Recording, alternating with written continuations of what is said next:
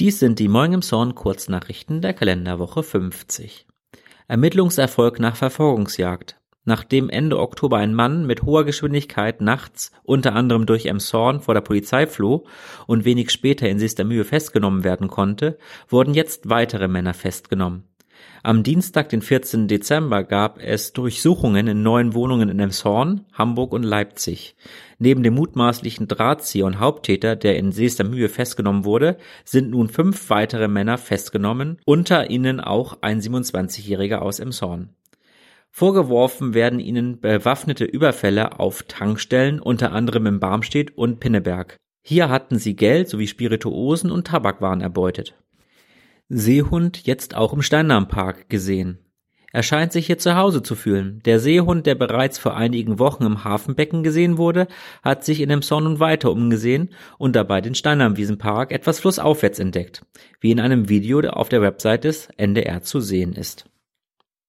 Neue Drehleiter. Man könnte es auch als ein Weihnachtsgeschenk bezeichnen. Die Feuerwehr bekommt im Januar zwei Drehleiterfahrzeuge. Außerdem investiert Emshorn noch in zwei Löschfahrzeuge. Insgesamt mehr als zwei Millionen Euro kostet das Hightech-Gerät. Die alte Drehleiter ist mittlerweile 25 Jahre alt. Sie soll noch weiterverkauft werden. Durch die einheitliche Anschaffung in beiden Wachen braucht es nur noch einen Fortbildungskurs und mehrere Feuerwehrkräfte können die Fahrzeuge bedienen. Die Drehleiter reicht bis in 23 Meter Höhe mit Feuerwerk und Messer am Bahnhof. Die Bundespolizei hat am Montagabend, den 13. Dezember, einen 27-Jährigen aufgegriffen und fixiert, der Feuerwerkskörper auf Reisende geworfen und mit Raketen beschossen hatte. Außerdem wurde noch ein Messer in seinem Hosenbund sichergestellt und ein Alkoholwert von 1,45 Promille.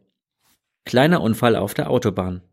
Am Montagmorgen gegen 6.30 Uhr kam es auf der Autobahn zu einem Kontakt zwischen einem Opel und LKW.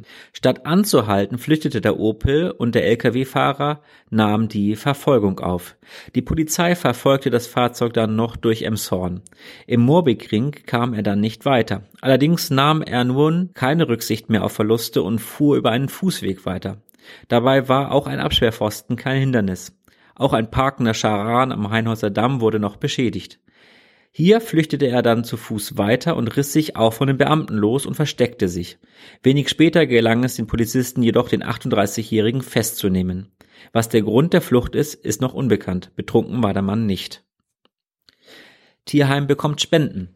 Nachdem der Spendentag Corona-bedingt erneut ausfallen musste, riefen die Flora Apotheke und Flora Gesundheitszentrum zum Malwettbewerb auf. Für jedes eingereichte Bild wurden 5 Euro gespendet. 628 Bilder reichten Kinder ein und so konnte ein Scheck über 3140 Euro überreicht werden. Unterdessen füllt sich das Tierheim mit Lockdown-Tieren. Das Land will noch vor Jahresende die Finanzierung der Tierheime im Land verbessern. Geplant ist, dass für Fundtiere nun ein halbes Jahr statt wie bisher vier Wochen Unterhalt gezahlt wird. In den ersten vier Wochen ist meistens nur die Grundversorgung erledigt. Erst dann kann ein neues Zuhause gesucht werden, sagte Brigitte Maeder vom Tierschutzverein Elmshorn.